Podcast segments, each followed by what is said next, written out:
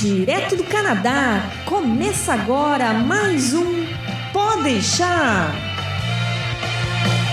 Saudações, humanos! E sejam bem-vindos de volta ao Podeixar. Eu sou o Japa. E eu sou o Berg. E hoje temos mais uma convidada. Esse programa tá ficando inteligente, né, cara? Trazendo Estamos pessoas. ficando bom, rapaz. A gente traz gente pra falar no nosso lugar. Maravilha. Convidado de hoje, vocês, se vocês estão no meio dessas inter, interwebs da vida, vocês já devem ter visto ela por aí. Ana Paula Pautiano, da De Boa no Canadá. Tudo bem, Ana? Tudo, tudo bem. Muito obrigada pelo convite. Estou Que- muito honrada. Prazer é nosso. Todo nosso sempre.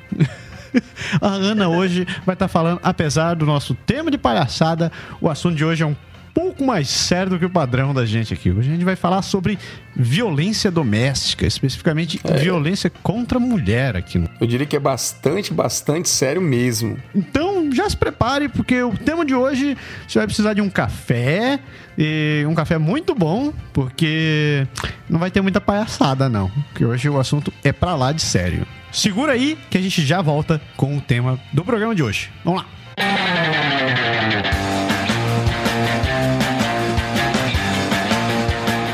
Vamos ser honestos. Quando a gente pensa em viajar, qualquer centavo economizado é lucro. Afinal de contas, a gente quer mesmo é aproveitar o passeio, não é? Mas tem uma coisa que a gente sempre pensa em deixar de fora, é o tal do seguro viagem, não é verdade? Você sabia que um terço das pessoas que viajam acabam com algum tipo de intoxicação e acabam tentando se automedicar para não ter que perder o passeio? Você pode estar dizendo, ah, mas nunca é tão grave assim.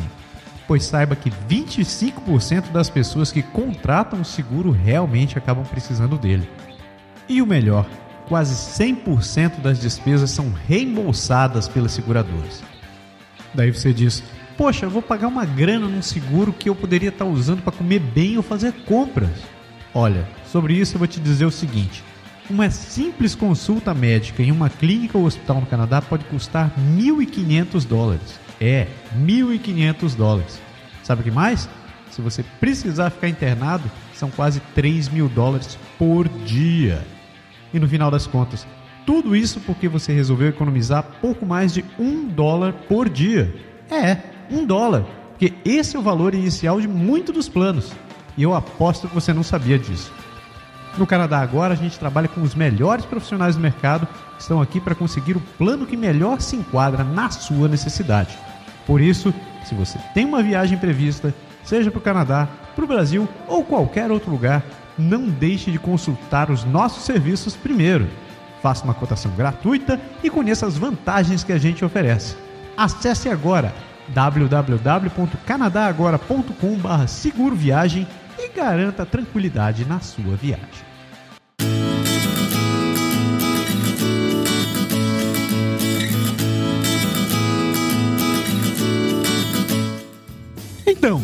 Vamos falar sobre o programa. Antes de mais nada, né? Vamos fazer as coisas direito e apresentar a nossa convidada. Só que como eu sou um vagabundo, eu vou deixar a convidada se apresentar sozinha. Ana, o microfone é seu. Você se apresenta para todo mundo.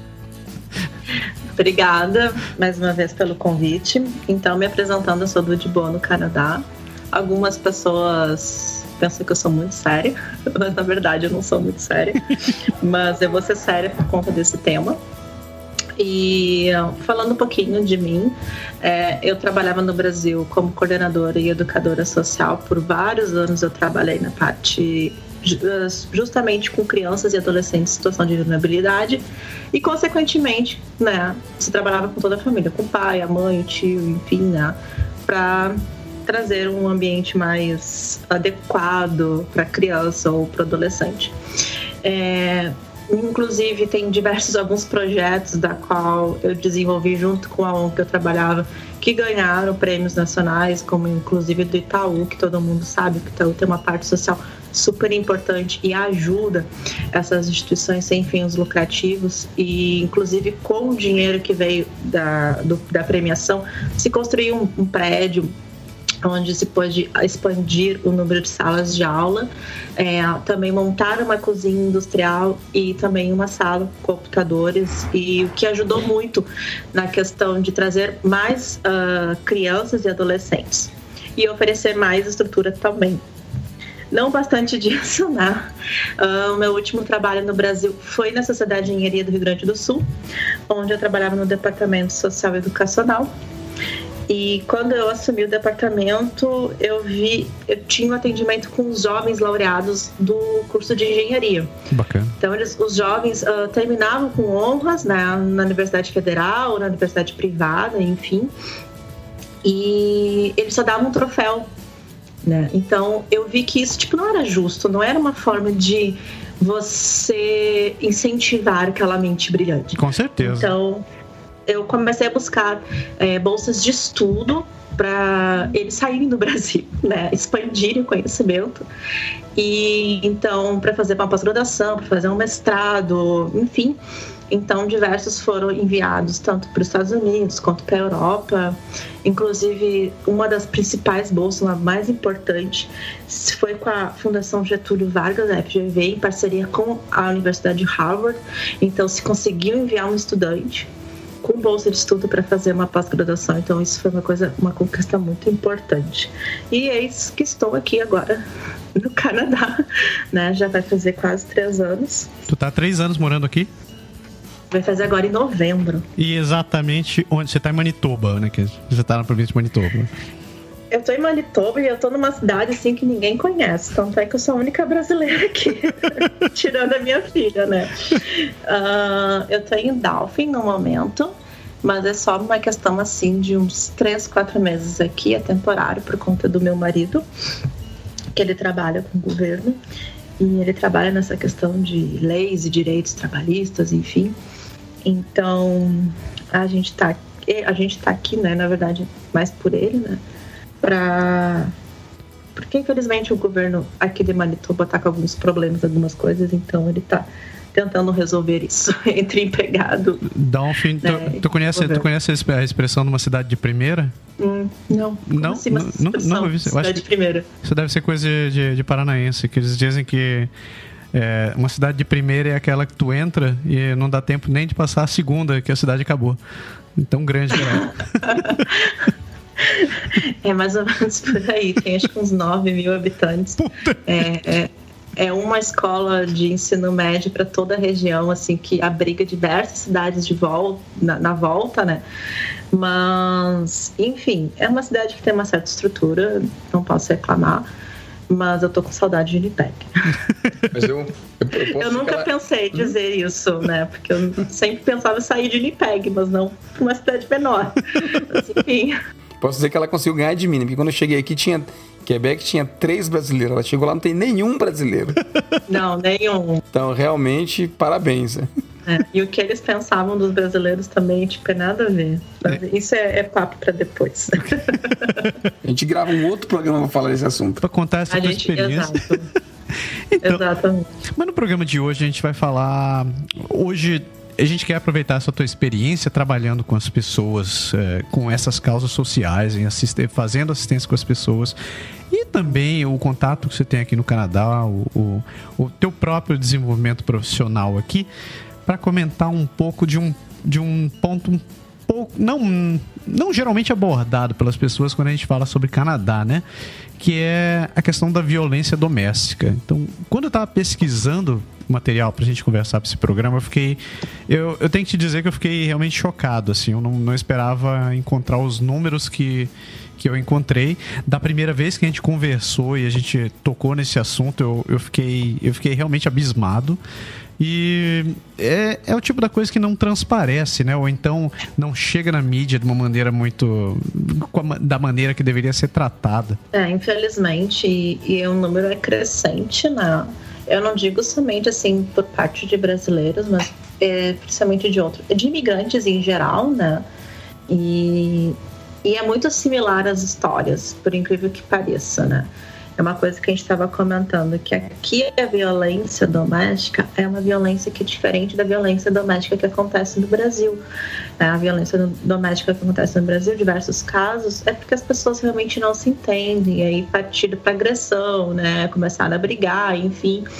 E, claro, a maioria dos casos, claro que tem, tem casos assim que realmente assim, é, requer né, mais atenção, realmente é punk, é uma situação bem complicada que muitas vezes leva a, ao famoso né, femicídio, né, enfim, infelizmente, ou algo pior, né, como está acontecendo ultimamente, mas aqui é quase que unânime todos os casos assim que eu recebi é, é de violência assim pura, né? Então, tipo, coisa hardcore mesmo. Não é uma coisa assim que é uma, uma, uma briga, uma discussão que levou, sabe, a outro patamar. Não, é, é bem diferente mesmo. Então, e, e tá infelizmente está crescendo cada vez mais o número de casos. Então, foi um dos motivos que eu abri meu e-mail pessoal, abri meu telefone, abri meu Skype para estar tá orientando essas mulheres ou até mesmo homens. Homens até agora não me procuraram, mas quem me procurou foram mulheres e até os filhos também já me procuraram para pedir ajuda, para é, saber o que, que podem fazer.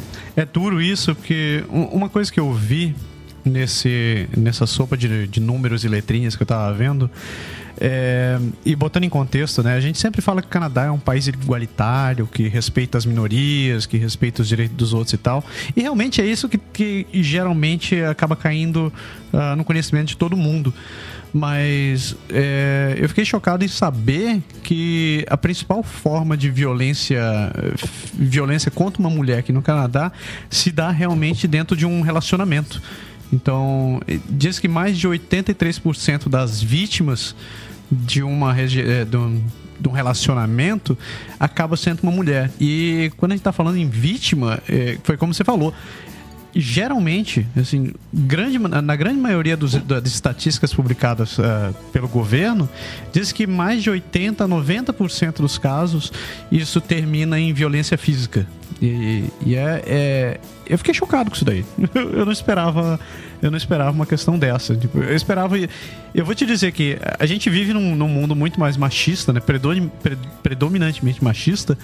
Mas é, depois de morar aqui esses últimos quase 10 anos, eu não esperava que a gente fosse encontrar uma realidade dessa. E, e muitos dos casos que eles acabam relatando tem realmente a ver com, com, com questão de possessão e de domínio e de superioridade, etc, etc. É, infelizmente, isso acontece, né?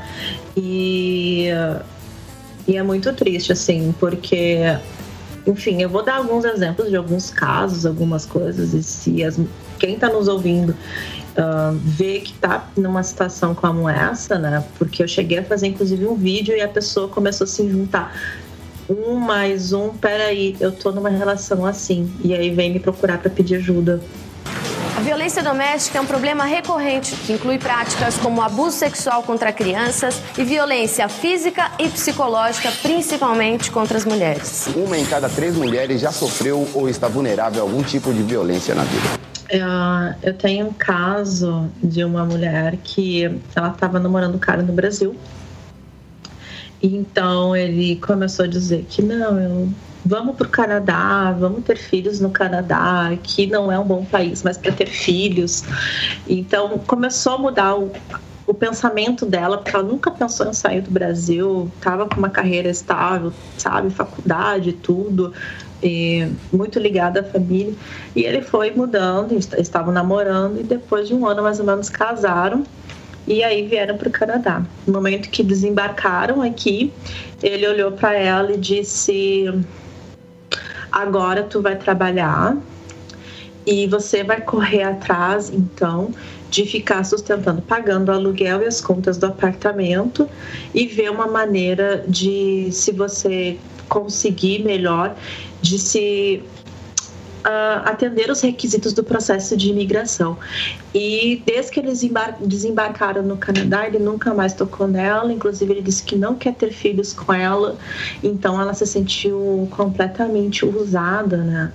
nessa questão. Então, até para quem não sabe, aqui em Manitoba, por exemplo, se uma pessoa trabalha ela seis meses full time, claro que tem resumidamente, né? Seis meses full time, se conseguir a carta empregador e tudo mais, enfim, tem condições de aplicar processo de imigração. Então, cara, ele vive uma vida totalmente como se fosse solteiro. E ela tá numa situação assim que eu diria que é quase que uma situação de escrava, né?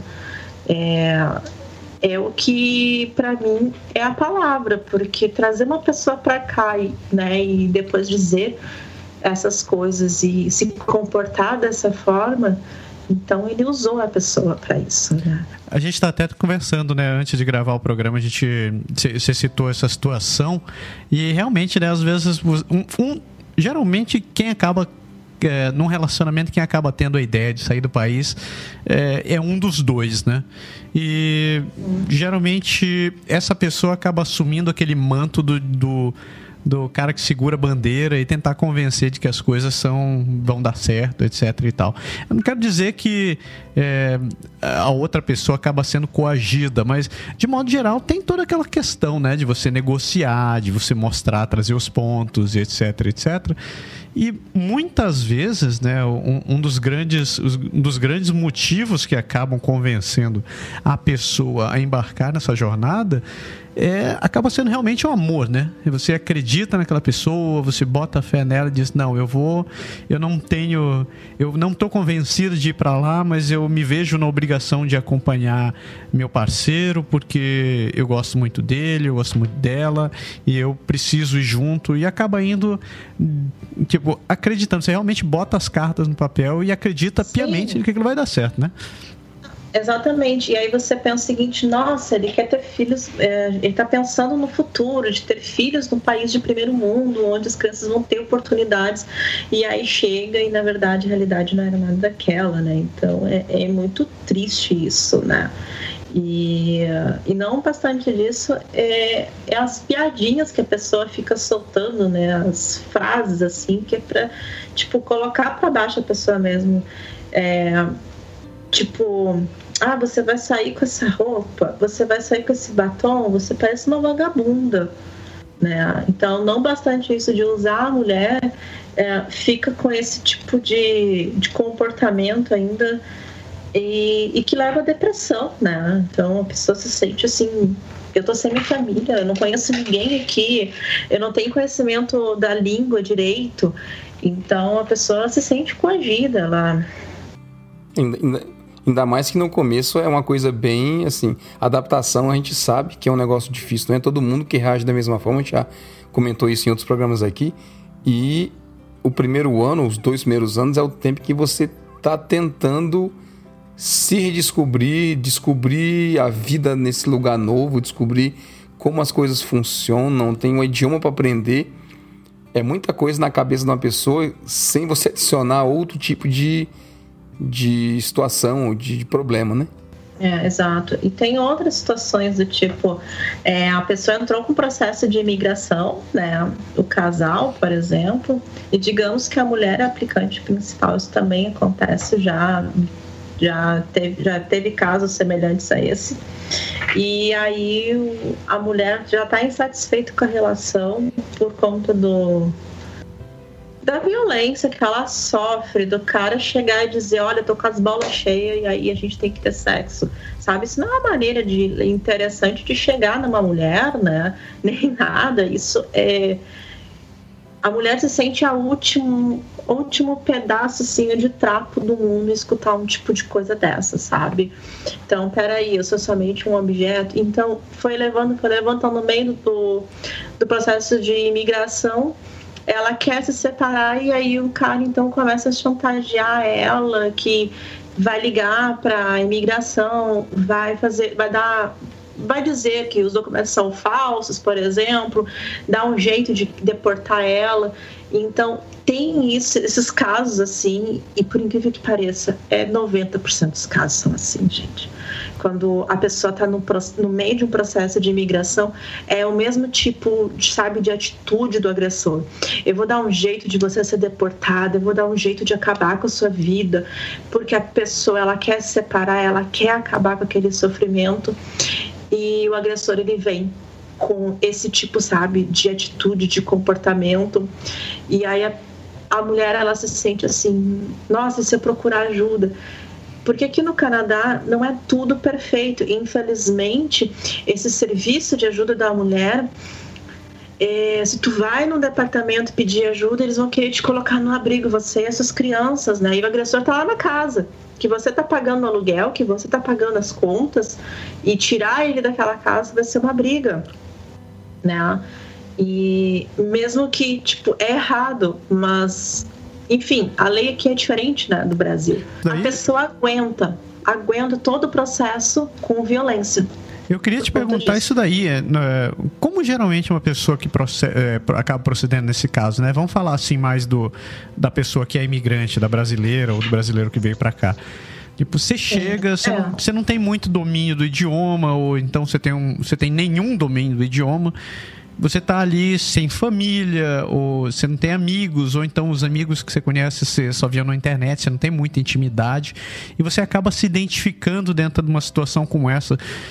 Como, como funciona, assim, para o caso de uma pessoa que precisa, tá, se, se identifica dentro de uma relação é, como essa, uma, negação, uma relação negativa, consumista como essa, o qual o primeiro passo para você conseguir se desvencilhar disso ou então tentar achar uma solução para a tua vida? É interessante procurar os departamentos né, de auxílio. Tem alguns que atendem em português. É, Quebec tem, Toronto tem e Vancouver tem.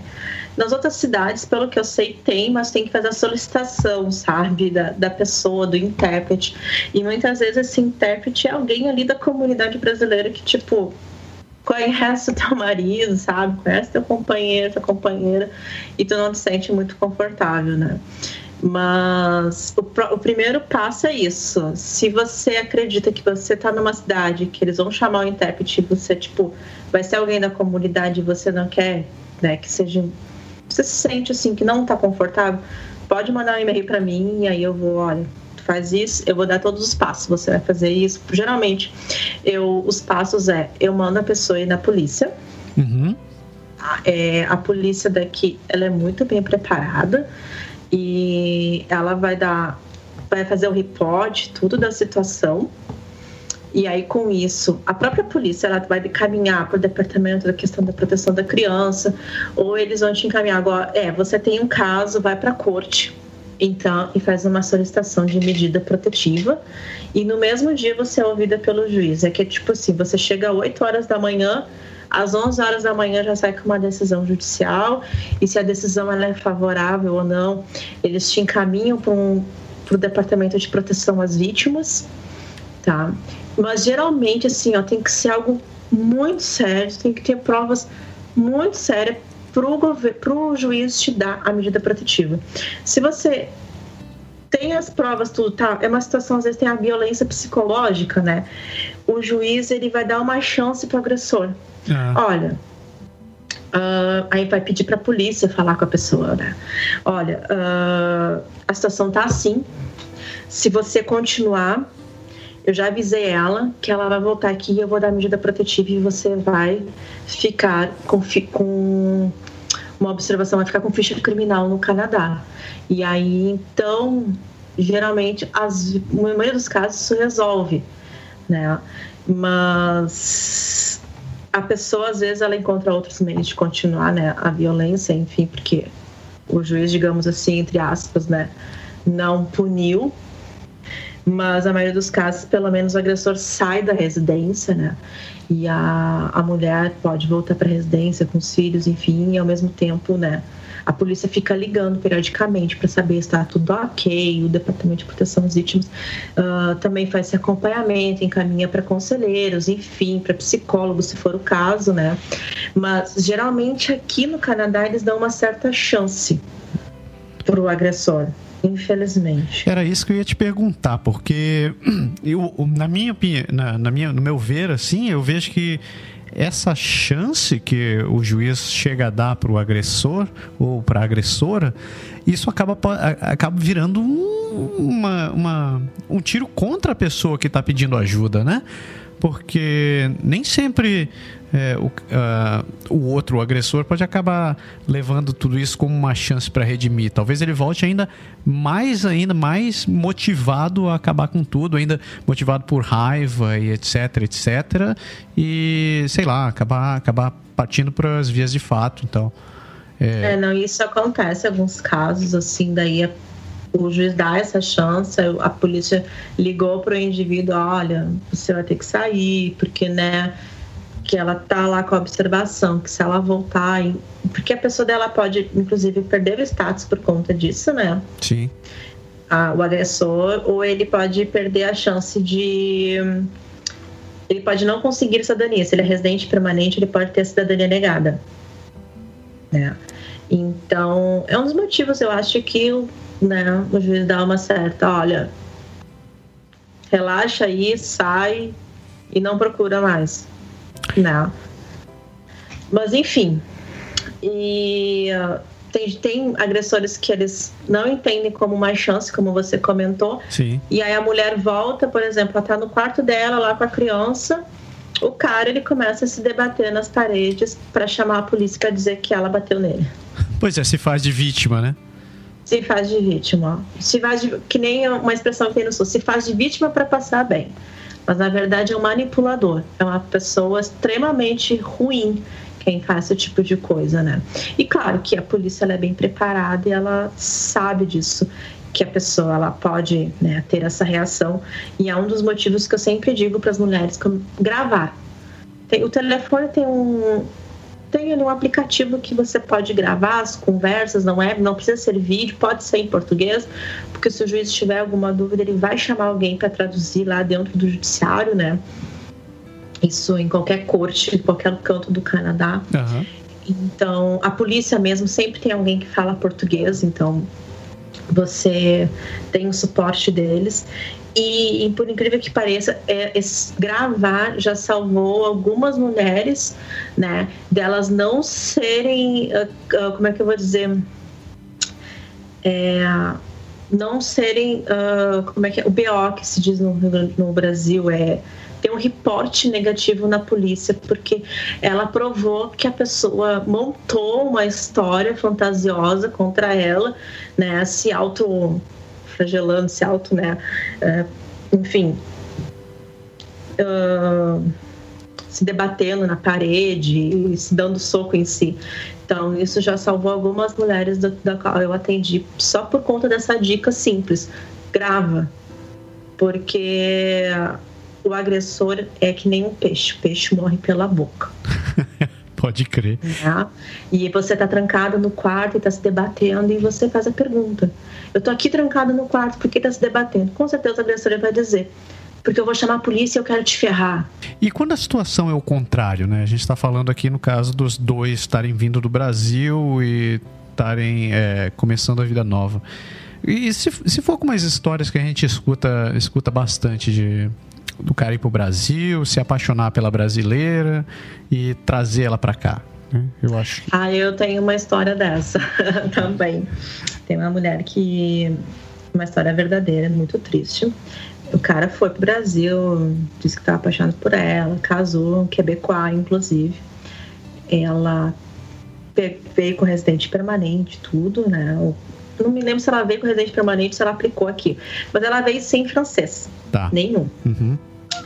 E ele colocou ela numa cidade do interior que o próximo vizinho, tipo, era 10, 15 quilômetros da casa dela.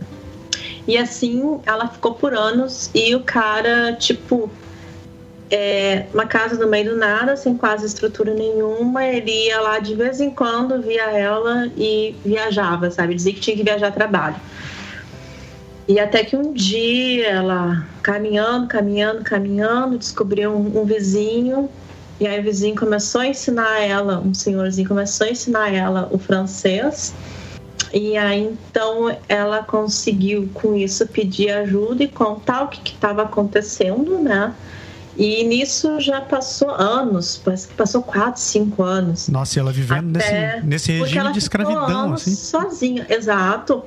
E aí então o vizinho pegou uma arma e quando o cara voltou, ele disse assim: agora você vai assinar aqui o documento do divórcio dela, né? Você vai liberar ela. Se você não assinar agora esse documento, eu vou chamar a polícia e vou dizer e vou testemunhar que ela está numa situação de escravidão aqui, Nossa, que ela era escrava. Que horror. Então ele assinou o documento liberou ela, até o senhorzinho conseguiu inclusive trabalho para ela. Ela conheceu um outro quebecois, hoje está casada, tem dois, três filhos e está bem feliz da vida, já está oito anos aqui, nove anos aqui. Então, realmente, infelizmente, acontece isso, né? E também acontece, uh, tem um outro caso que a cara ele foi, conheceu a pessoa no Brasil, se apaixonou, mas quando eles voltaram, meio que acabou, digamos assim, a lua de mel, porque os amigos que moravam aqui do cara começaram a dizer: ah, ele só veio pra cá porque ele quer alguma coisa de você, ele deve estar tá querendo sua grana, ele deve estar tá querendo por conta do status. E então o canadense ele começou a entrar em paranoia e botar, inclusive, pessoas para seguir a companheira. Que horror! Porque ele achava, né, que tinha uma outra pessoa, enfim. E, infelizmente tem isso. Eu mesmo passei por isso. De pessoas que chegaram no, no meu marido e disseram que eu tava com ele por interesse. Caraca. E ele falou: não. Ah, mas é porque ela quer ficar aqui no Canadá como residente permanente. Não, ela já tem residente permanente dela, com uma conquista dela própria. Ela não precisou de ninguém para se escalar nem nada para conseguir. Então, tipo, depende muito da pessoa que você tá. Né? Ele não, não, não se influencia por isso, ele manda a pessoa praticamente, não importa se a família é merda. Cara, mas nesse caso aí, nesse, em, em, ambos os casos que você falou, a pessoa acabou. A gente vê que foi uma questão de sorte, né? Para ela conseguir se desvencilhar de uma situação dessa. Porque, dependendo do caso, ele podia estar tá sendo escravizada, tá, tá dentro de uma, uma relação dessa pro resto da vida, né? Porque você não, conhece, você não conhece ninguém e tal. O que, que você acha que a pessoa deveria estar fazendo numa situação dessa que ela não tivesse tido tanta sorte? Eu acho que talvez ela teria cometido suicídio, porque imagina, eh, você ficar no meio do nada e vem um cara, né? E aparece ali uma vez por mês, fica ali uma semana tendo relação contigo, tá nem aí para você, né? E depois simplesmente some. Né? Eu acho que ela teria cometido suicídio se ela não fosse perseverante. É. E ela ficou todo esse tempo sem contato com a família. Caraca. Se não fosse esse vizinho. Ela foi muito guerreira. Ou seja, de novo, né? Foi uma, a pessoa acaba, acaba abrindo mão da própria vida por amor, por confiança no outro e acaba, acaba esquecendo um pouco de si, né? Acaba realmente baixando a guarda em relação à própria vida e acaba caindo numa situação é, desagradável. Mas assim, tem mulheres que entram numa relação assim, que elas sabem o tipo de homem, elas entram consciente. Infelizmente, tem mulheres que entram numa relação doentia e elas sabem que, que o cara é dessa forma. Já sabendo de antes, né? Já sabendo de antes, porque elas querem vir pra cá com status de residente permanente. A violência doméstica é um problema recorrente que inclui práticas como abuso sexual contra crianças e violência física e psicológica, principalmente contra as mulheres. Uma em cada três mulheres já sofreu ou está vulnerável a algum tipo de violência na vida. Ana, outra coisa que eu andei vendo dentro das estatísticas, eles estavam falando que não só, não só a, a mulher, mas as crianças também são grandes vítimas nesses casos, né? Então, agora pouco você falou uma situação, né? Que você morava. É, era a mulher que, que basicamente sustentava a casa, que era ela que pagava aluguel, ela que cuidava dos filhos e tudo mais, e acabou pedindo ajuda e a, é, e a atitude do juiz acabou dizendo volte para casa e, e, que o cara foi avia, tá, tá sendo avisado e ele tá sendo vistoriado e tal. Só que a gente sabe que às vezes não é fácil, né? Você tá convivendo com alguém que você já não tem mais essa, essa relação, que você já não consegue nem olhar para a cara da criatura. Exato. Tu tem que ter assim, ó, estômago, né? E, e dizer, ah, é? Então tá. O juiz me disse que eu posso voltar. Então tá é, isso, inclusive, aconteceu comigo. Então tá, vou voltar então. Se ele tocar em mim, então tá. Legítima defesa. E eu fui.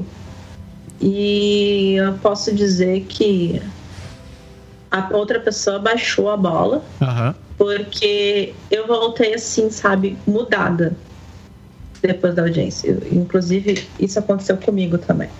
Então eu voltei mudada da audiência e eu pensei o seguinte: ah, é? É assim que funciona aqui no Canadá? Então tá, eu vou mostrar pro Canadá. Então, quem eu sou. E voltei para casa e a pessoa, então, ela já tinha sido avisada e tal. Então, tipo, deu duas semanas, saiu de casa, sabe? Mas porque também eu comecei a ter uma outro tipo de atitude. Aí, agora, o, agora o judiciário está avisado, a polícia está avisada, se ele tocar uma mão em mim, alguma coisa, é legítima defesa. Porque eu também fui muito bem instruída pelo juiz. Sim. Uma coisa que é engraçada, uma coisa que é engraçada, não, uma coisa que é interessante. O juiz simplesmente não manda você para casa, ele te instrui. O que que você tem que fazer, a reação que você tem que ter, né? E quando voltar, aí dizer, olha, aconteceu isso, isso, isso. Então aí o juiz vai, vai te dar o documento. E- Então eles te preparam para encarar a situação e claro, a polícia te ligando o tempo todo. E aí você tem que responder com código e tudo mais para outra pessoa não entender que é a polícia que tá te ligando, enfim. E eles ligam de um número que você não tem como identificar. Eles ligam de um número privado da polícia. Eles ligam de um número que se você colocar no Google você não vai conseguir achar. Então é um trabalho diferente. Perguntar um negócio que talvez, talvez você não tenha resposta, mas é, talvez você tenha. Ah, o que que acontece, por exemplo, que no caso da pessoa tá vindo para cá, tá querendo, tá realmente querendo continuar no país, se vê dentro de uma realidade dessa, só que ela eles estão atrelados a um, a um como é que é- como é que chama esse programa? É estudo de trabalho, né? Então, digamos que o visto esteja no nome do marido, ele tá, tá trabalhando aqui e a outra pessoa simplesmente está acompanhando e tem direito a tá aqui porque tá junto com ele. O que que acontece no caso da pessoa é, a situação se agravar, eles tiverem que se separar, o, o juiz determinar de que ele não pode mais chegar perto da outra pessoa. O que acontece em relação ao visto da- de, de quem está aqui? Você é obrigado a voltar para o Brasil? Aquilo. Depende muito do perfil. Eu atendi uma mulher que nesses dias ela já tá no PGWP, né? Já aplicando para o processo de imigração. E aconteceu o que aconteceu. Só que é uma coisa que eu digo para as mulheres: se você cumpre os, requisitos do processo de imigração, não coloque o nome do teu agressor, não sponsor esse tipo de gente, não. Para ficar aqui no Canadá. E ela não colocou o nome dele, inclusive. já tá praticamente para receber o residente permanente dela. E só que nesse meio tempo ele descobriu. Então ela tipo ela fez entre aspas um acordo com ele. Tu fica longe de mim, eu não te reporto novamente nem nada, mas tu fica longe de mim e a gente faz daí o divórcio quando o processo terminar. Porque daí ele entrou com um processo separado daí também de imigração, entendeu? Entendi. para não. Mas não é por conta do processo de imigração, é mais por conta do, do status dele. Porque se ela reportasse que ela tá divorciada dele, ele perdia, Sim. né? Então, digamos assim, ela negociou, claro que isso ela procurou um advogado, ela pagou e fez uma negociação legal, ela não fez uma coisa da cabeça dela, né? Então, tem que ver casos e casos como é que que acontece. Eu já, já conheci outro caso também que a pessoa daí não perdeu o status. Ela ficou com os dois anos de visto da work permit dela e a outra pessoa estudando. Quem vai decidir isso daí é o juiz, na verdade, né? Ah, é interessante quando nesses casos conversar com uma consultora de imigração que seja registrada pelo governo. Uhum. Eu nem recomendo advogado de imigração. Tá? Eu, eu recomendo realmente uma consultora de imigração porque é uma pessoa que estudou, ela sabe disso Sim. né? Ela tá acostumada com esse tipo de caso, pegar uma orientação dessa profissional e aí seguir a orientação dessa profissional. né? então, assim, depende muito como é que tá o teu status, o que que tá encaminhando e um é, qual é o andar da carruagem. Mas ah, tem casos também que as pessoas, tipo, receber o residente permanente e se separar, depende do tamanho do tipo de processo. É, a outra pessoa pode perder o residente permanente por conta do divórcio. Né? Então, tem essas coisas aí. Quem até me comentou que agora tô fazendo a renovação do meu. Renovação não, tô trocando o meu cartão de residente permanente para nome de solteira. Ah, e quem me comentou isso foi minha própria consultora de imigração. Entendi, entendi. E é uma situação um, um, tanto quanto complicada, né? Se você, você às vezes investiu todo esse tempo de querer vir para cá, de querer continuar morando aqui e você tem esse medo, né? De querer se mexer, de, que, de, de querer tomar alguma atitude. Eu até estava lendo, enquanto estava lendo sobre isso, eles disseram que geralmente a, a, média do que acontece aqui no Canadá é, é em torno da quarta ou na quinta tentativa que a pessoa efetivamente consegue sair para buscar ideia, é, buscar ajuda. Que a pessoa realmente se mexe para dizer: não, isso não está legal, eu, eu preciso fazer alguma coisa. E ele vai, ela vai da primeira, ela vai da segunda, ela vai da terceira. Da quarta vez ela chega assim: não, agora eu consigo me mexer. Porque você fica com todo esse medo, né? Principalmente quando você não tem um status de residente permanente ou de cidadão. Você pensa, putz, isso vai sujar, isso vai sujar minha ficha, eles não vão querer me dar é, minha residência aqui, eu não quero entregar ninguém para poder ter problemas. Fica muito inseguro, né? Com relação é. a tudo. Eu, eu acho que você tem, eu acho desculpa, eu acho que você tem que ver também que tem uma questão cultural por trás disso, né? Assim, no, no Brasil, quando você tá com uma pessoa, aquela coisa em tese é para a vida toda, e quando você tem problema, você tenta se virar e sabe, tem, tem aquela coisa de que a pessoa, a gente vê esses casos de violência no Brasil também e, e as situações que acontecem, tem sempre aquela coisa de a pessoa como você comentou, acontece uma vez, acontece duas, a pessoa diz não vai melhorar, não vou dar uma chance, não o outro pede desculpa, e não você tenta, ele passa uma semana e você acha que o negócio resolveu, e aí passa um tempo, depois acontece de novo e fica sempre aquela coisa. Demora talvez para a pessoa se conscientizar que, aquele, que aquilo é realmente um problema e que aquilo não tem, assim, talvez para aquela situação, para aquele momento, não tenha mais jeito. E outro comentário que eu queria aproveitar para dizer é que desses exemplos todos que você falou, vocês estão uma coisa muito importante, até quando você falou de consultor de imigração agora no final, é que você falou de juiz também ainda há pouco, é que não se confia no que o amigo, no que o vizinho, se você conversou com alguém, disse, né? Você tem que procurar autoridade competente, tem que procurar pessoas que sabem exatamente como a coisa funciona, quais são as implicações, quem pode te ajudar, quem pode te dar o verdadeiro suporte e somente procurar o que é legal e o que é apoiado pelo, pelas instituições canadenses, né? Exatamente, até para você não se prejudicar depois, porque você vai seguir lá o conselho do teu amigo, da tua amiga, e na verdade é um conselho baseado com as regras e leis do Brasil, não é com a realidade daqui que é bem diferente, né? Então é interessante que você converse com profissionais, que você pegue a,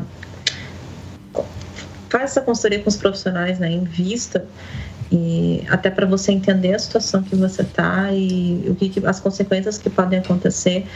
E eu acredito assim que como antes até como o Japa estava falando, eu não consigo falar Japa, é uma sala. Tentei agora, não, não, não sou legal, mas enfim. Assim como a Sara ele pegou e disse, né, que ah, a pessoa vai cinco, seis vezes. É que assim, Sara, a pessoa quando ela vem para cá tá numa situação de vulnerabilidade total. Ela não tem a família, como o Berg chegou a comentar lá no Brasil, que a pessoa vai dando chance, a família até inclusive dá apoio, a pessoa sabe onde é que tem que procurar ajuda, como é que o sistema funciona.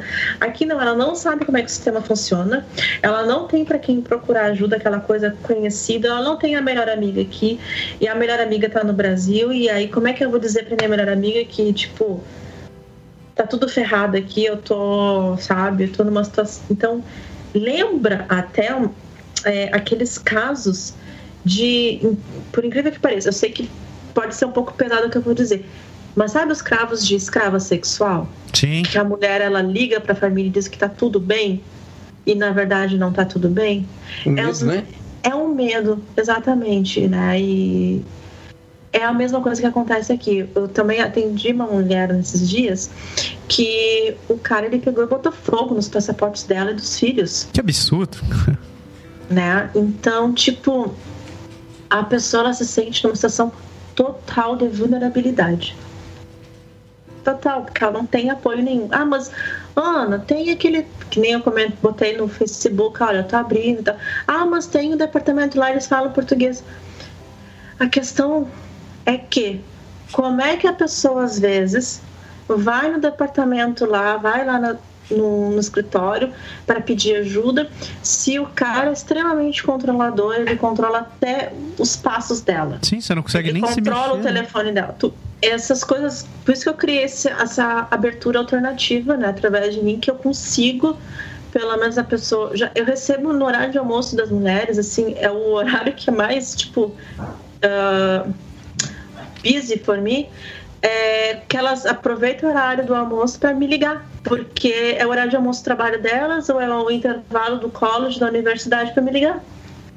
Porque o cara, a maioria dos casos, a pessoa, o outro, o agressor, ele é extremamente controlador. É, e dá pra entender bem por que isso, né? Você não tem, é, você não tem outro horário. É o único horário, às vezes, que você tem, você tem alguma liberdade para fazer, fazer para poder seguir um, É. um pouco fora da tua rotina. E, E a pessoa ela manda uma mensagem para mim e eu ligo para ela, porque o cara ele controla a conta dela e depois vai dizer o que, que é esse número aqui que você ficou tantos minutos. Então a minha linha ela já tá até aberta, inclusive eu tenho um plano que eu posso ligar de qualquer canto do Canadá, que o valor é o mesmo por mês. Então eu ligo para a pessoa para ela não ficar nem, inclusive, sabe, ter esse tipo de problema com o agressor. Então, se você está escutando e você se identificou com alguma dessas situações dessas, ou se você está em dúvida sobre como você poderia estar agindo, não deixe de encontrar, entrar em contato com a Ana. O telefone, e-mail para contato dela está aqui no post. Então, Ana, como você viu, ela é, é super aberta para poder ajudar a, para poder te ajudar, te orientar é, a como agir dentro de uma situação dessa.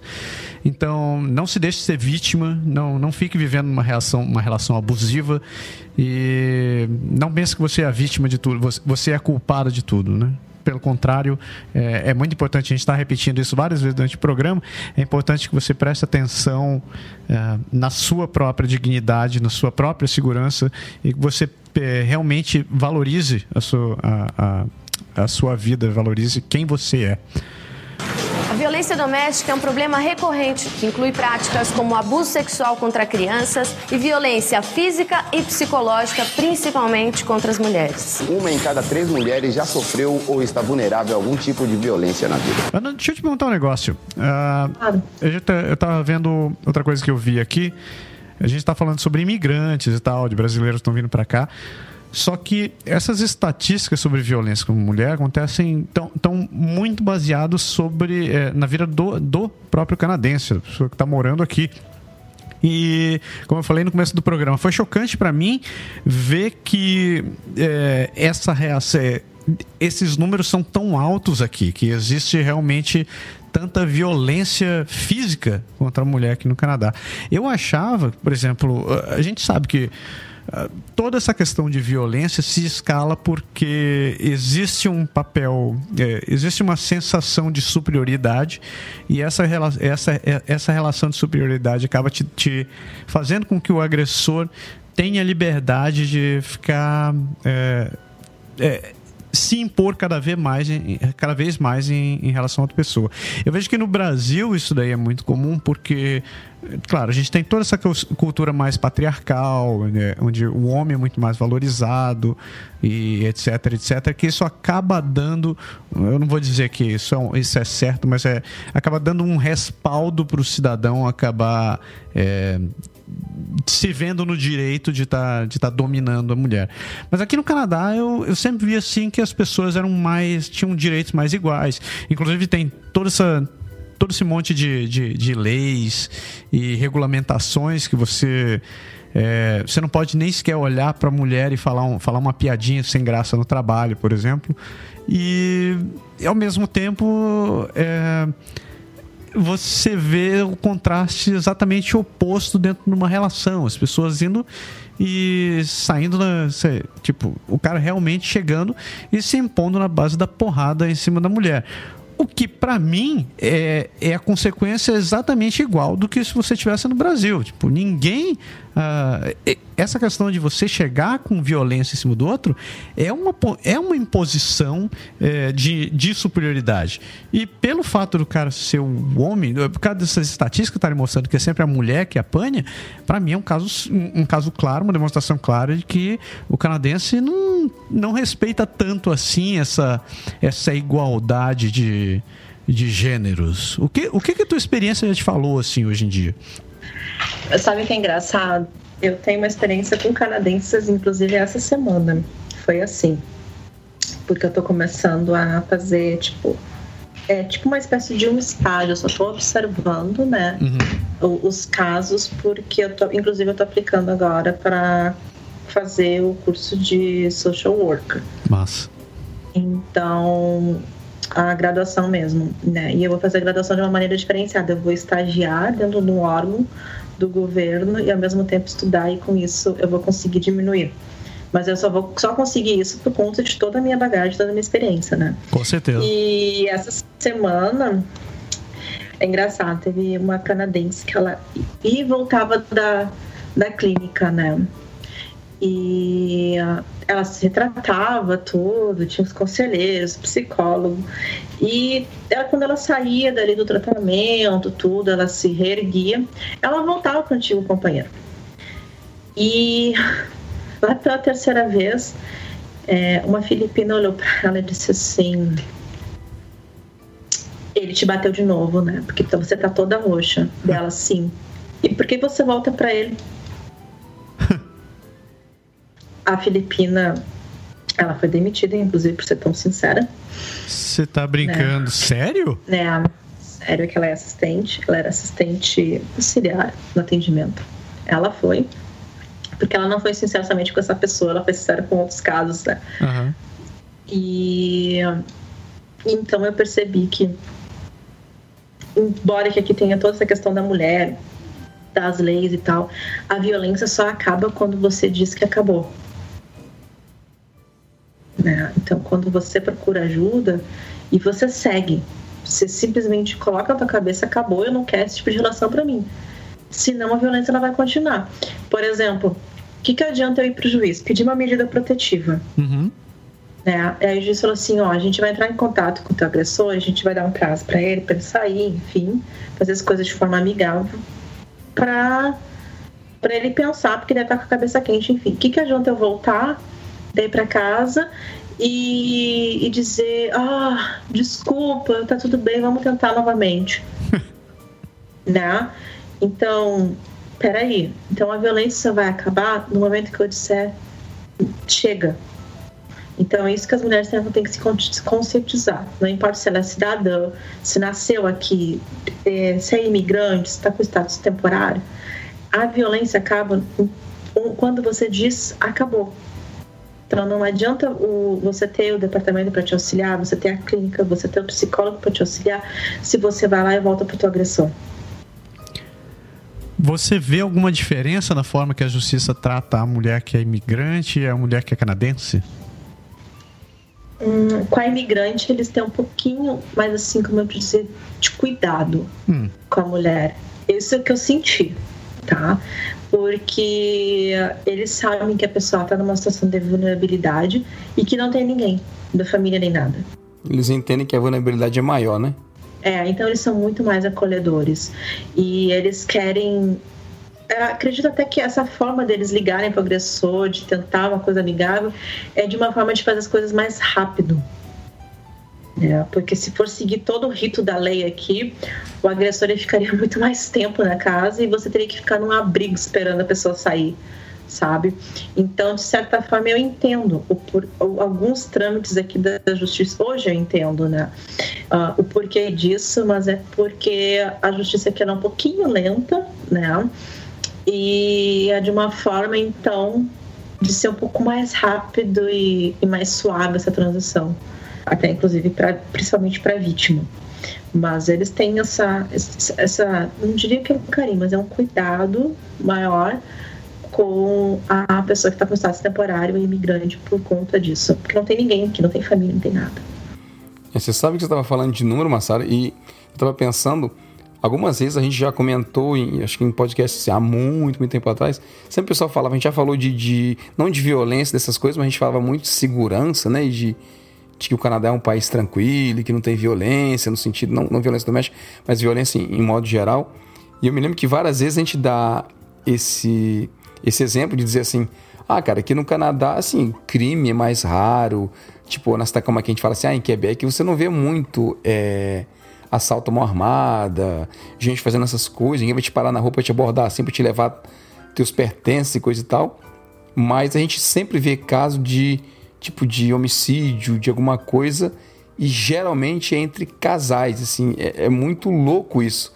E a gente dá esse tipo de exemplo e não se toca que, como você falou de números agora, que, que isso realmente é bem maior do que a gente pensa, né? Que, como você vê, só os casos que a Ana tá, tá falando, vai muito além, assim, dizer que parece cena de filme, parece até brincadeira, né?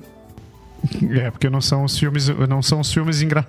não é um filme engraçado. Não, porque é sério, assim, a gente vê é, é, é histórias contadas, filmes baseados em fatos reais e, e, e, coisas assim, gente que, que faz esse tipo de coisa, é realmente uma situação assim, assustadora é pouco.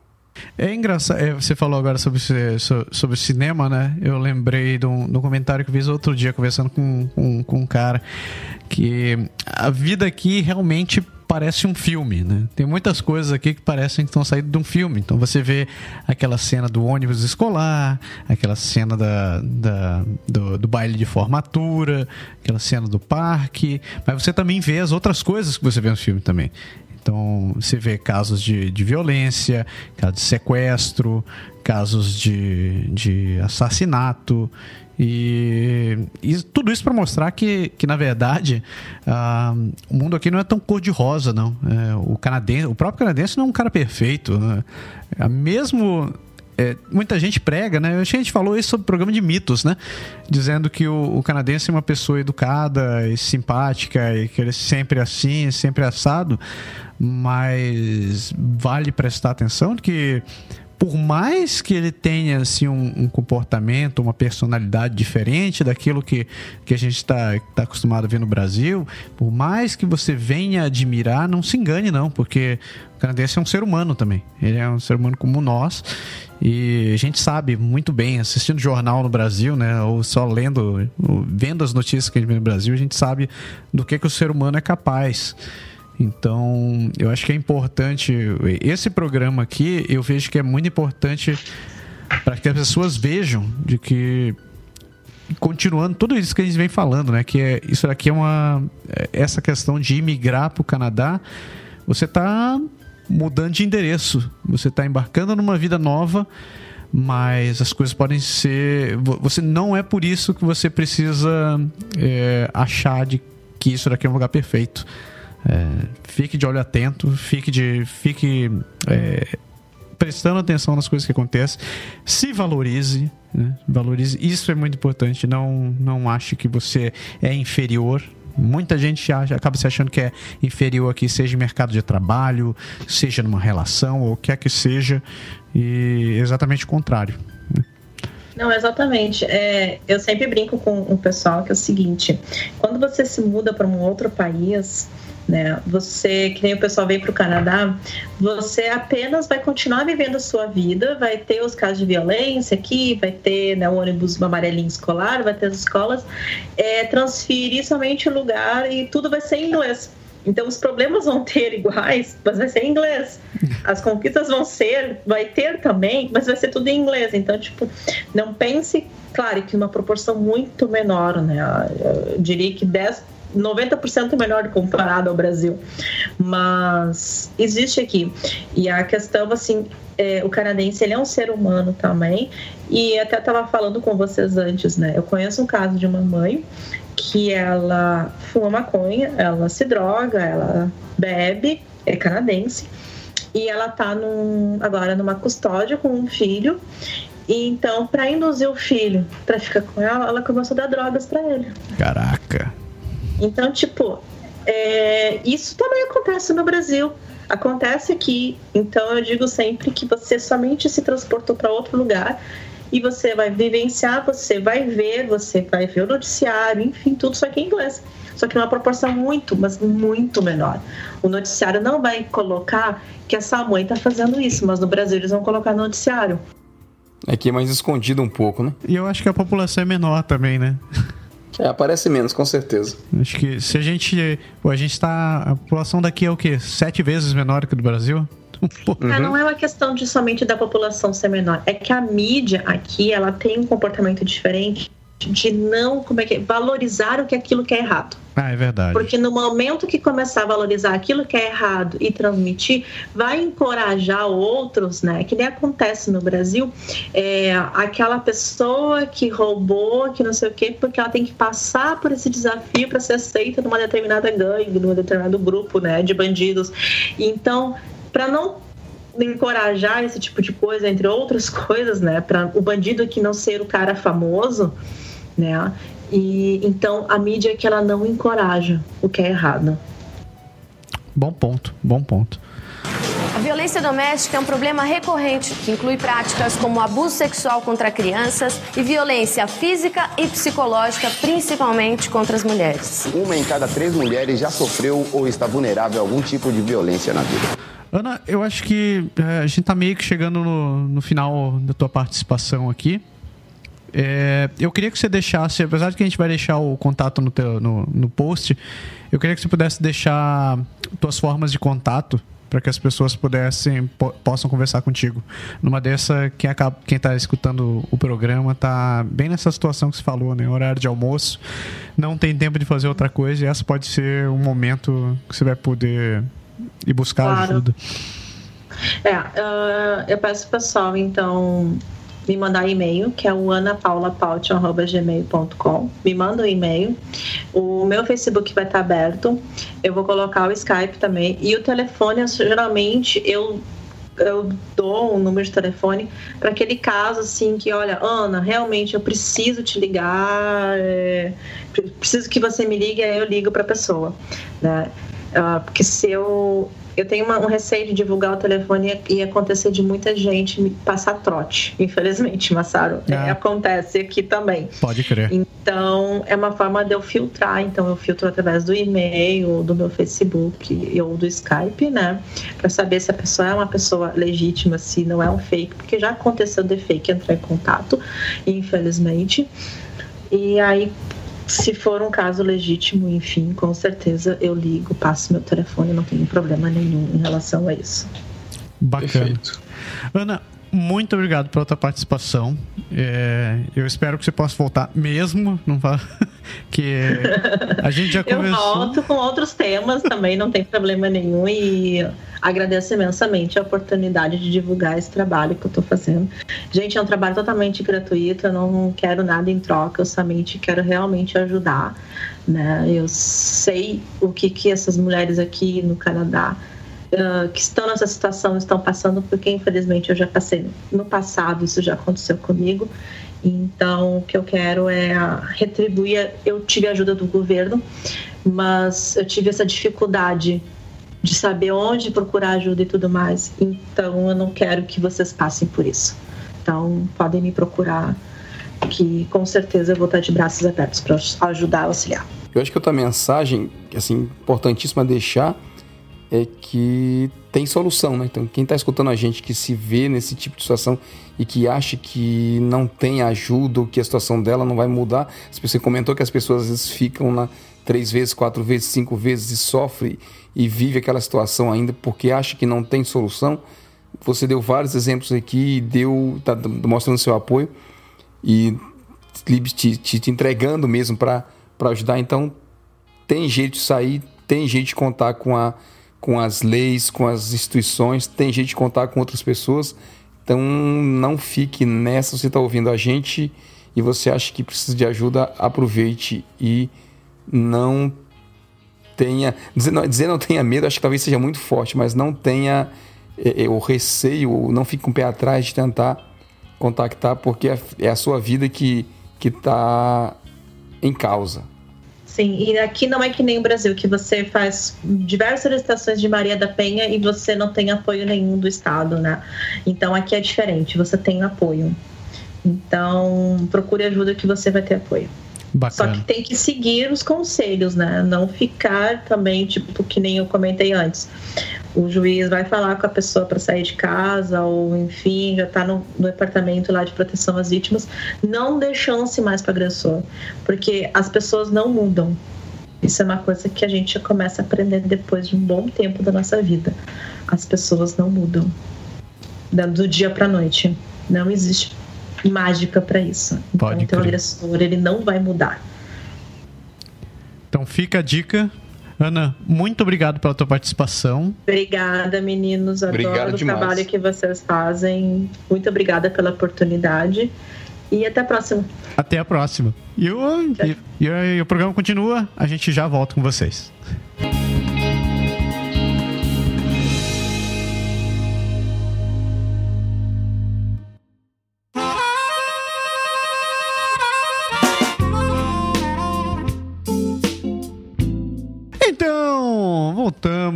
Continuando o programa, depois do programa tenso, né? Vamos dar umas relaxadas nos ombros hoje, porque o tema de hoje foi meio, meio cabeludo.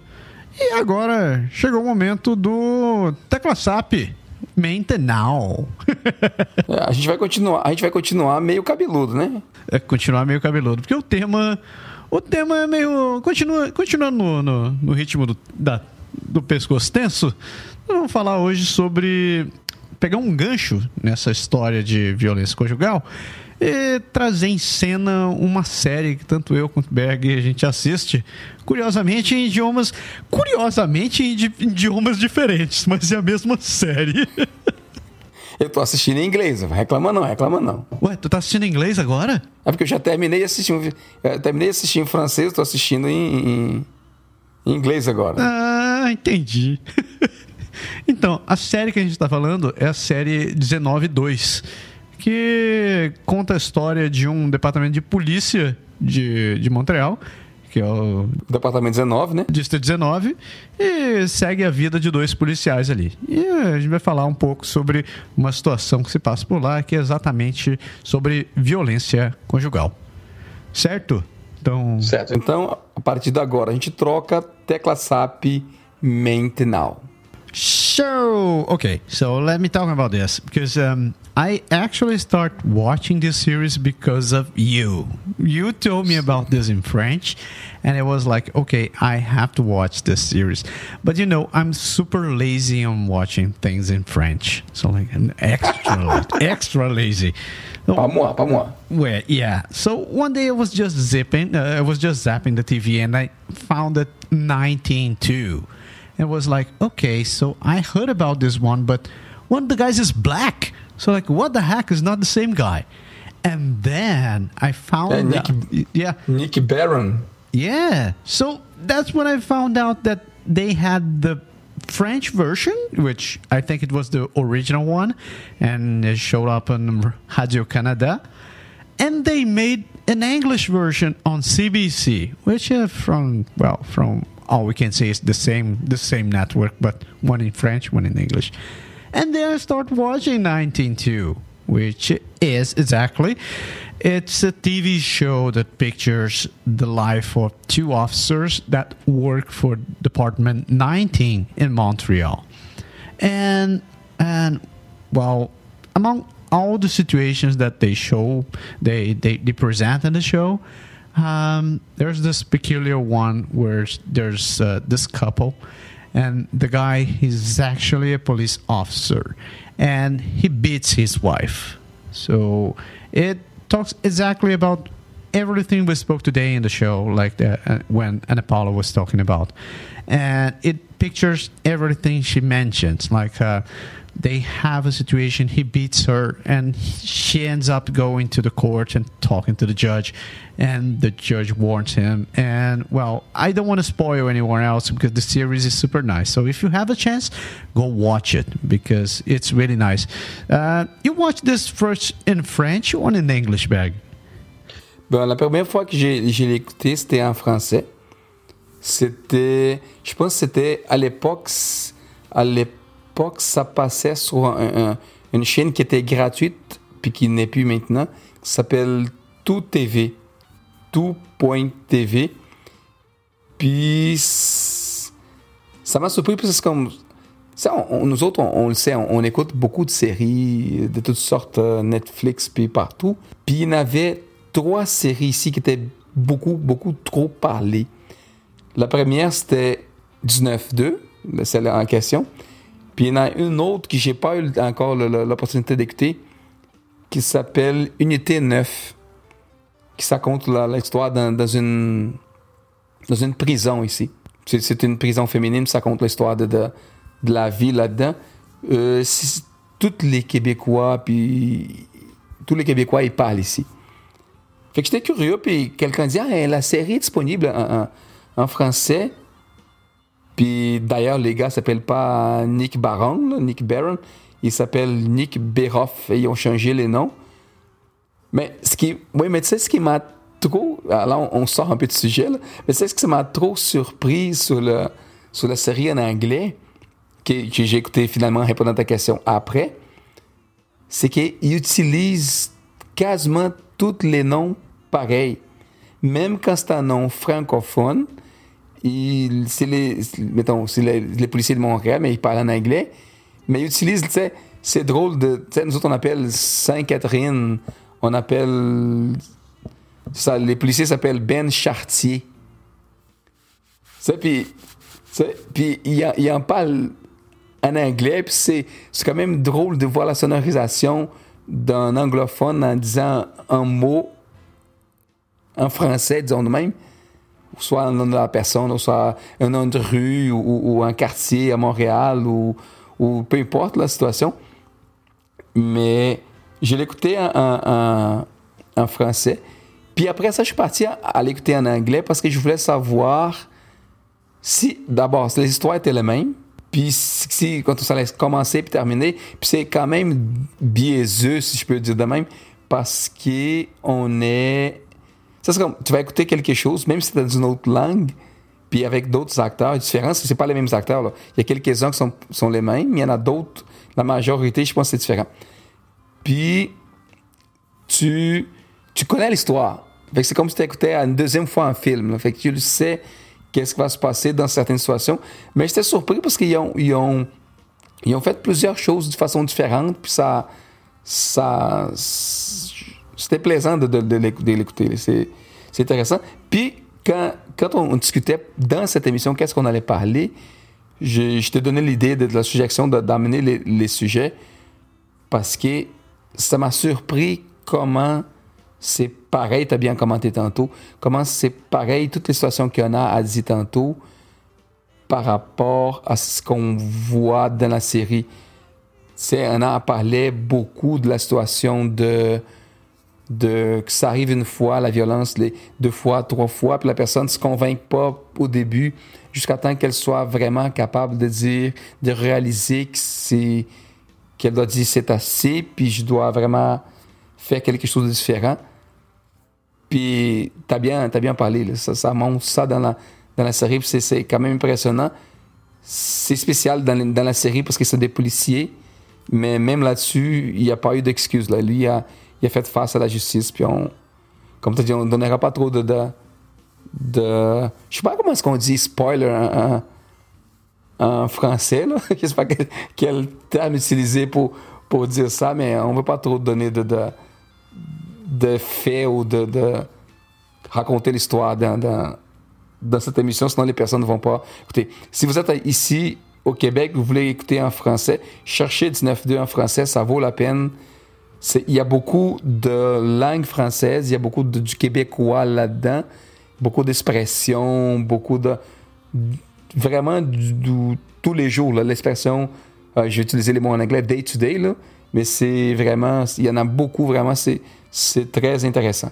Yeah, yeah, I definitely recommend that, and I agree with everything you mentioned. Like, it's super fun watching them saying names in uh, French names in English, but um, they do that exactly like what how it happens in Montreal. So that's um, that's one thing I found really interesting, and yeah, that's another point. Like um, the the show pictures Montreal, uh, Montreal's um, well ugly side, which is uh, I find it really interesting too because, like you you know, not yeah, like not everything is so uh, pink and wonderful. So things can get ugly sometimes. And uh, yeah, this is super cool. Um, I definitely recommend uh, 192 to anyone. Also uh, I I find interesting you mentioned that because it, it's not the same feeling as watching a movie that was dubbed. Like in Brazil, it's really common. Like we, especially during the '80s, we watched a lot of movies that was dubbed, and just uh, a while after we, a while after we were able to watch those in VHS and in originally in English with subtitles. And for me, that always sounded really, really weird because oh, you know, you you know when you grow up and you're used to let's say Stallone's voice or Schwarzenegger's voice, yeah. and like, then you hear that in English, like, wow, that doesn't match. so yeah. Bah, on dit, on dit, on dit qu'ici on sent ça vraiment beaucoup, beaucoup. Euh, je sais pas si parce que c'est peut-être que les Québec, c'était encore plus petit. Puis, il y a, bien sûr, il y a moins de jeunes dans la profession. C'est peut-être plus difficile d'aller trouver des personnes avec les mêmes caractères vocaux, puis, puis tout ça. Mais je pense qu'il y a deux voix qui m'ont vraiment beaucoup surpris quand écouté des choses en français, des personnes connues. C'est la voix de Bruce Willis, puis c'est la voix de Schwarzenegger. Il n'y a rien rien, rien à voir. Pour les autres, euh, je pense qu'on. Peut-être que je me suis pas rendu compte ou, je n'ai pas été vraiment intéressé par l'idée. Mais Bruce Willis puis Schwarzenegger. Schwarzenegger, c'est incroyable. Parce qu'il y a, il a la voix comme I'll be back, puis toutes ces, choses-là. Puis Schwarzenegger, ici, il a l'impression qu'il parle comme ça, puis c'est pas tout la même voix, là. Même s'il parle pas en québécois, là, mais c'est c'est différent, en tout cas. Yeah, one day we should go back to this. Like, make it, we should make a show talking about movies in Portuguese, in Portuguese, English, and French. That could be nice. Bom, si on se prépare, on peut faire ça la prochaine. Who knows? Who knows? on va voir. E desligamos a tecla SAP. É, espero que vocês tenham entendido a história. E, é super massa. Por sinal, não deixe de assistir a série porque é muito legal, muito legal mesmo. A gente tentou não comentar muito para não dar muito spoiler, né? Porque senão é sacanagem. Você conta a história e o cara não vai mais assistir, né? É verdade, é verdade. Mas assistam, porque 19.2 é uma daquelas séries que são atemporais. É muito massa mesmo. É. Você comentou em inglês, eu queria só ter certeza que a galera captou. Cara, é muito interessante você ver não só a ideia de, entre aspas, submundo de Montreal, mas a ideia, assim, Sabe uma impressão que eu tinha? Eu sempre falava assim: ah, cara, eu acho que, que ser policial, entre aspas, aqui em Quebec é muito fácil. É muito tranquilo, não, né? Não, tipo, não tem muito crime, não acontece grandes coisas e, e tal, os caras estão sempre no trânsito. Assim, talvez preconceito, não é preconceito, mas uma ideia fixa na minha cabeça, sabe? Pode crer. E, cara, quando eu assisti a série, eu fiquei assim, juro, abismado, que eu disse, cara, Olha só a quantidade de pepino que esses caras têm que, que dar um jeito, sabe? Que tentar ajudar, que tentar resolver. É muito foda. E a postura dos policiais, assim, eu recomendo, cara. A série é muito massa. Recomendo, é, é, é, muito massa. é muito massa. Muito massa. Então assista e vamos pra frente.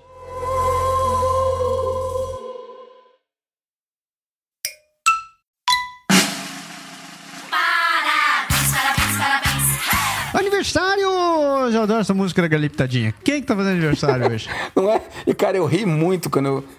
Assim, eu não escuto... Nem sempre eu escuto... Essa é sacanagem até dizer isso, né?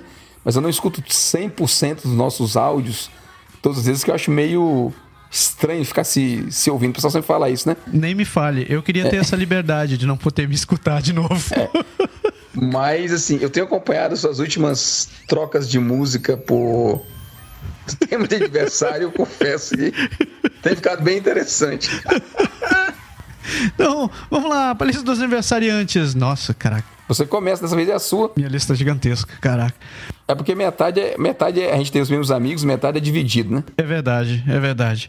Então vai lá, te deixo aí, vai. Vamos lá, começando, eu queria mandar um grande abraço pra, pra. Eu chamo de tia, porque eu cresci chamando ela de tia. Tia Sandra Sasaki, um grande abraço pra senhora. Tudo de bom, muita felicidade. Um grande abraço pro Márcio Sujô. Sujô, tá limpo? Beleza.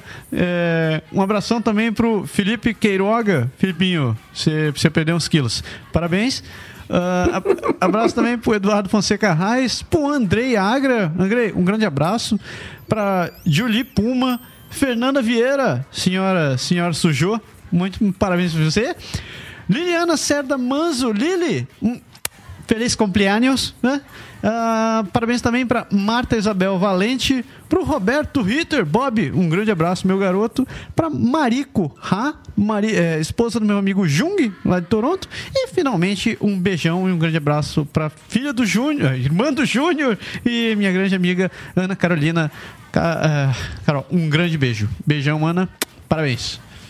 É, você falou da Marika, eu tava tentando me lembrar de onde é que eu já tinha visto o sobrenome Raia do Jung, exatamente, cara.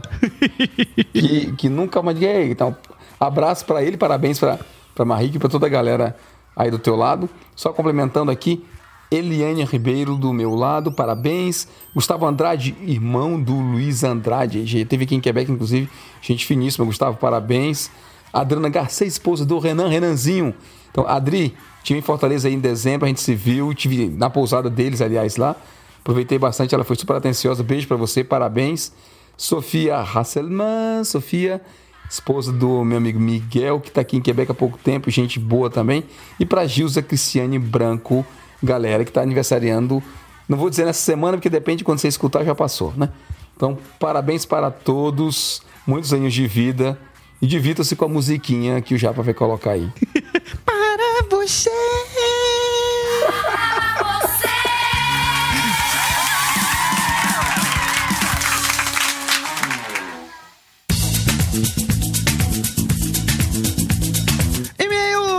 E-mails! As pessoas continuam escrevendo em menor quantidade. Ah, Antes de agradecer a quem escreve, gostaria de dar o puxão de orelha em quem não escreve. Isso é muito triste. Você não, você não, tem, você não tem dó, não? A gente fica aqui acabado, escrevendo, fazendo esse programa. Vocês não dão nem um sinal de vida. Se não fosse o Nilo dar o first dele todos os programas. Eu acho que a gente faz assim, né? A gente fala pra, pra galera, assim, o pessoal que vive escrevendo pra gente acaba dizendo assim, acho que eu vou dar espaço para outras pessoas escreverem também, né?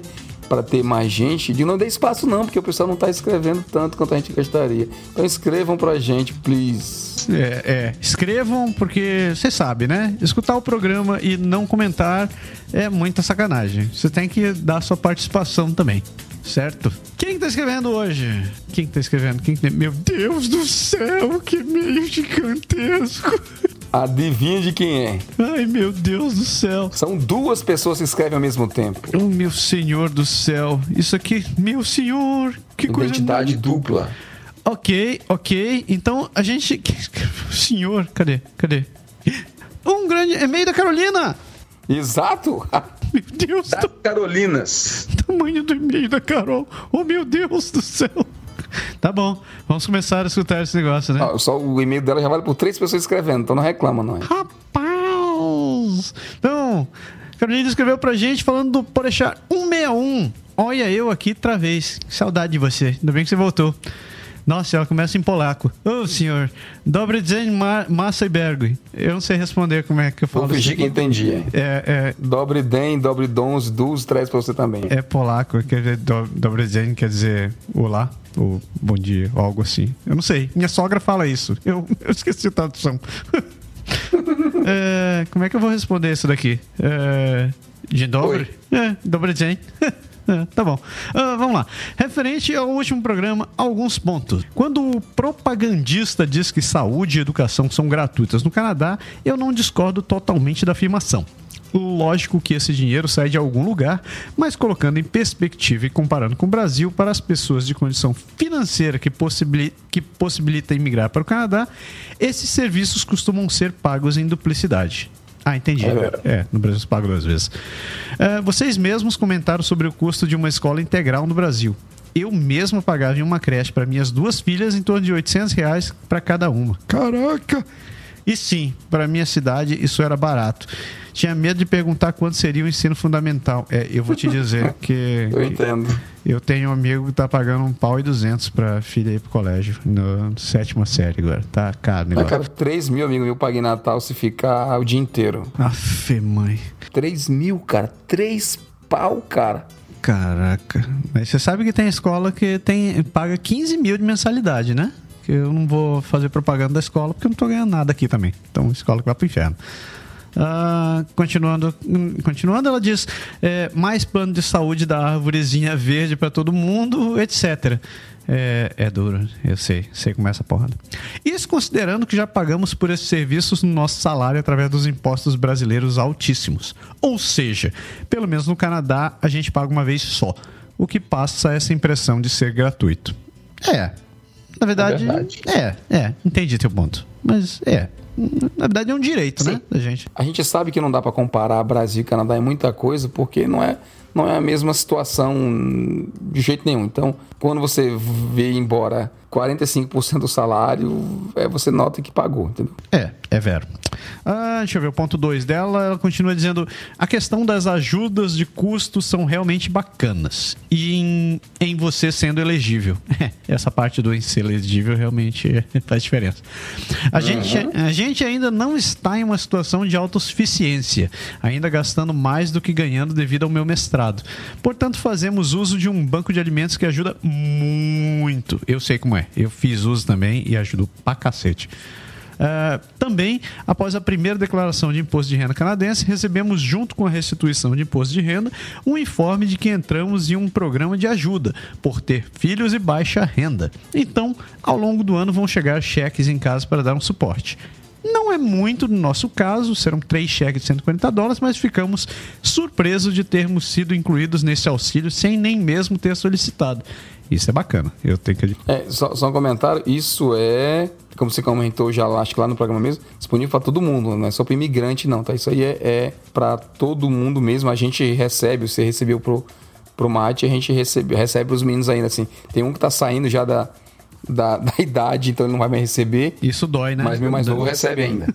Dói quando, quando a criança tá saindo, né? Você pensa, puta merda, lá se Acabou. vai. É assim, não são muito, né, cara? Três cheques por ano não é uma grande, né? 140 vezes 3, vamos fazer um conta fácil, 150 vezes 3, 450 dólares, não é uma grande ajuda, mas é o governo, ele tenta colaborar de uma forma, né? Só como a gente disse, não é assim, não é... Na, na época, o ponto a gente falava, ah, é questão por imigrante, não, não é para imigrante, é disponível para todo mundo que está na mesma situação que ela. O que eu ou que qualquer um. É vero, é vero. Ah, ela continua dizendo que, resumindo, essas, essas ajudas existem, mas além de ter que cumprir diversos requisitos para recebê-las, ainda assim precisa ter um bom salário para sustentar a família com conforto. É, aí na verdade entra na, na parte contrária, né? Se você tem um bom salário, as ajudas acabam diminuindo, na verdade, né? Que o, o governo acaba ele considera de que o seu salário é suficiente para poder manter, então as, as ajudas acabam diminuindo. Mas é, eu entendi o teu ponto, né? Uh, continuando, ela diz: Um dia, quando encaixar com o assunto de episódio, poderiam falar um pouco sobre a preparação do carro para o inverno. Já ouvi é uma boa sugestão, né? É vero. Já ouvi dizer que tem um kit que você pode, eh, que você deve sempre deixar no carro para emergências. Queria saber o que é esse kit, o que tem nele, para que serve, para quais tipos de emergências, quais os riscos que dá para minimizar, etc. Então. Tu vai responder ou a gente vai gravar um programa? Eu acho que a gente vai gravar um programa sobre isso daí. Então pronto, não responde agora, faz suspense. Mas em resumo, se o Luke Skywalker tivesse um desse, ele não te, precisaria ter aberto o, o pobre do bicho lá no Império Contra-Ataca. uh, continua... Tá A referência foi boa, né? Foi, foi boa. E quando você falou assim, eu pensei assim: Império contra-ataca. Não, não foi que ele caiu no pântano do lado do Yoda, não, peraí. Sim, foi ah, assim mesmo. O Sasquatch. o bicho. Por sinal, é canadense o Sasquatch. O tá Sasquatch lá, canadense. Sacanagem. Né? Ela termina meio dizendo muito obrigado pelos parabéns e pelos agradecimentos de sempre. Que é isso, prazer é nosso. Continue escrevendo, para não, viu? Isso aí, a gente, a gente sente falta de vocês. Observação: vocês às vezes me chamam de Carolina Serrone e às vezes Carolina Schiavone. Isso aí, eu, termina a frase, eu tenho um comentário no final sobre isso. Somente reforçando aqui que essas duas chatas que você perturba são a mesma pessoa, que no caso sou eu mesmo. É, isso aí é culpa da pessoa que se escreve com um nome, tipo no Facebook, e no outro nome no e-mail e com outro nome no céu. Então, um problema de crise de identidade. Como é que eu posso saber? Está escrito lá o comentário, você copia, cola, está escrito Carolina Serão. Tá bom, foi Carolina Serão. Eu não tenho culpa, não. Se ela quiser usar é, pseudônimo. Depois você copia, cola do outro, tá escrito Carolina Chiavone. Carolina Chiavone. não tem problema. Se quiser continuar escrevendo como, com duas pessoas diferentes, não tem problema. Isso aumenta as estatísticas. Exato. É um bom, ótimo ponto. Carolina, beijo pra você. Obrigado. Vamos lá, segura. Ela termina dizendo abraços e boa semana, Carolina. Você também. Tirou o sobrenome tudinho, tá vendo só? Aí, ó. Próximo, quem manda? É, Eu notei assim, a gente não tinha mais comentário no, no nosso e-mail, mas tinha uma galera que comentou no Facebook recentemente. Então, para dar um, um, um alô, porque tem gente que escreve aqui e que comenta também no Facebook, então pessoas. Aliás, os que a gente tá vendo aqui, a maioria deles são já assíduos. Verdade. Né? E como eu achei o comentário pertinente em relação ao último programa que a gente gravou, não o último, o último foi com a Carro, né? O anterior, a gente. é, eu achei que valia a pena comentar. Então, o Eldo Santos. Eldo, obrigado. Você é outro que continua sempre escrevendo pra gente. Não pare, valeu mesmo. Ele fala assim: pessoal, uma errata do programa. Em Ontário também tem um auxílio creche, diferente do que foi falado no programa. De acordo com a renda, o imigrante pode receber esse auxílio e até não pagar nada pela creche, como aconteceu com um casal amigo nosso. Mesmo imigrante não, perman não permanente, se tiver trabalho, pode requerer receber esse auxílio. É, pai, é. Não, assim, a gente, a gente. Eu vi o comentário, vi que você respondeu, inclusive, a, a ele lá no Face. Mas, assim, é interessante que a gente queria aproveitar, ressalva o comentário do, do Eldo, para dar essa informação para a galera que nos ouve também. Não pode deixar, nem todo mundo escuta o, o, o. Não, escuta. Nem todo mundo lê tudo que acontece no Face. Então, a gente tinha comentado que o programa de. De de auxílio creche, ele tem bastante aqui no Quebec e não tem em todo o canto. E eu acho que a gente tinha feito um adendo como que em Ontário não tinha. O El tá dizendo que tem. Então, Eldo, obrigado pela informação. Tá aí a nossa, a nossa, erra, a nossa, não, a sua, né? Errata. Merci very much. Esse pode ser também entrada pro nome da tecla SAP, lá, Merci Very Much. Merci very much é muito bom, né? É, exato. Aí tá vendo? A gente vai fazendo e que vai criando ao vivo. Aos, aos poucos as coisas acontecem. É, isso. Então, o Aguiar, Aguiar Aguiar.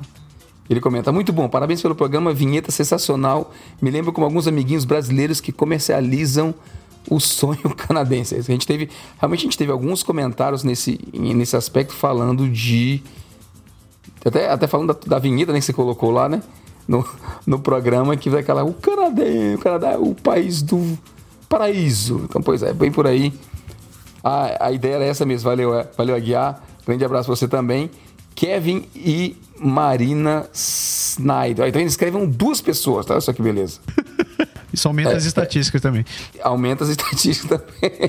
Então, respondendo à questão da francização, 46 dólares no mês passado para ajuda no transporte. On dit merci. Puta merda, 46. Valeu, É, francização.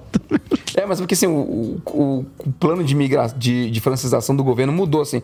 Antigamente, todo mundo tinha direito a fazer o. Como eu falei, eu mesmo, a gente já contou, fazer o curso de 10 meses aqui. Minha esposa fez, muitas, durante vários anos tem. O governo abriu depois aquele site de curso online, mas a pessoa tem que estar inscrito no programa para o governo, sei lá, tem, tem muita coisa em questão. Aliás, é por isso que a gente, tá, que a gente criou o Aprender Francês Agora, porque a gente acabou sentindo essa, essa falta de apoio, assim, em termos de, de língua francesa para quem quer vir para o Quebec.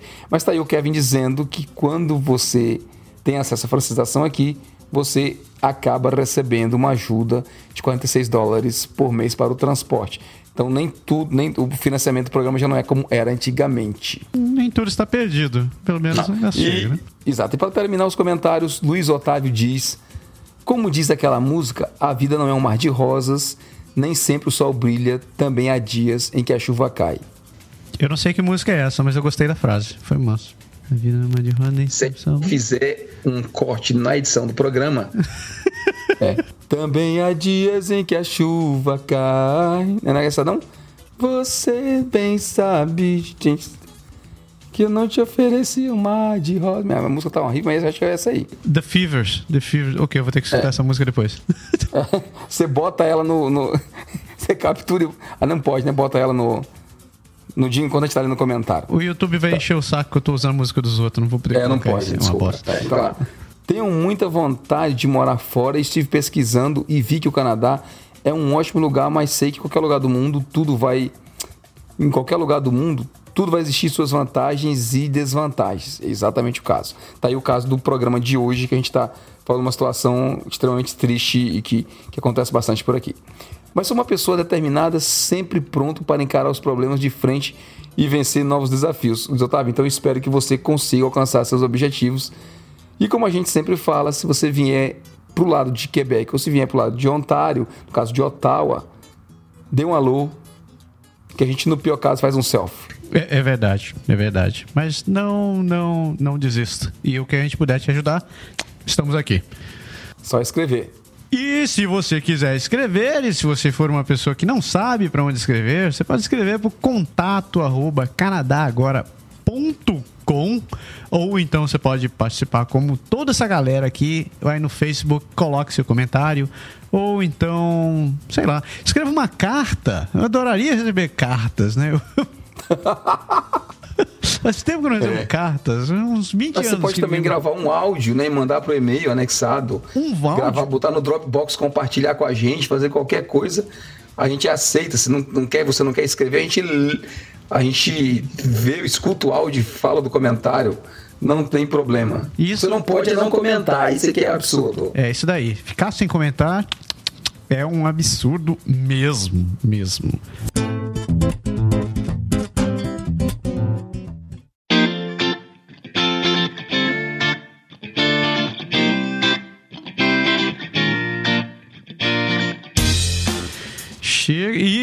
Terminar esse programa. Vamos final, Paty. Vamos, só porque eu passei a semana todinha procurando um, um jingle diferente para terminar e eu eu não pensei, assim, não consegui achar um que fosse bom o suficiente para terminar, para substituir o, o Capitão Nascimento. Então vou terminar dizendo para você que a força esteja com você, Loki. Puta que pariu! A gente, a gente tá arranjando um processo internacional. Isso tá ficando caro. Você não podia ter pego, sei lá, é, nave Xuxa se despedindo da Terra, amiguinhos? Oi, não. Aí você vai ter um processo com certeza. Olha assim, nave do deixar se despedindo, amiguinhos. Tchau, criançada! Uh, não? Não, porque não é criançada mais. É verdade. Mas, felizmente, não é criançada. Ai, ai, é duro. Chega de programa hoje. É isso. que não tem um negócio. Galera, a gente espera que vocês tenham gostado do programa. De novo, não foi um tema muito. Não, não foi um tema muito agradável, mas como vocês sabem, a gente prefere tá mostrando a realidade daqui do que tá pintando as coisas de cor de rosa. Como sempre, a gente não está aqui para fazer sensacionalismo, é, a gente está realmente querendo ajudar as pessoas. Se você conhecer alguém que está numa situação como essa, ou se você estiver passando por uma situação como essa que a gente escreveu no programa, não deixe de entrar em contato com a Ana, ou então, se você não quiser entrar em contato com a Ana, procure um órgão, um, um órgão responsável, procure uma autoridade, porque a única coisa que você não pode é ficar vivendo é, sofrendo o resto na, da vida. Na pior das hipóteses, faça a pessoa escutar esse programa, né? De repente ela se convence de que vale a pena e a gente ajuda de uma maneira ou de outra. É verdade, a pessoa se convence de que ela não está sozinho e que ela não está errada na história. Exato. Chega! Chega. Chega. Pessoal, uma excelente semana para todo mundo. Não deixem de escrever. E semana que vem a gente volta com mais um. Pode, Pode deixar. deixar. Valeu. Tchau. Valeu.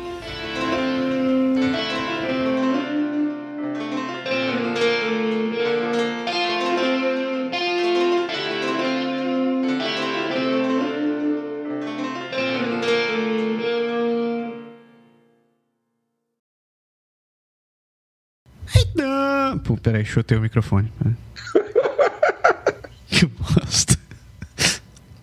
Bota isso lá no final, como falha nossa. Chutei o microfone.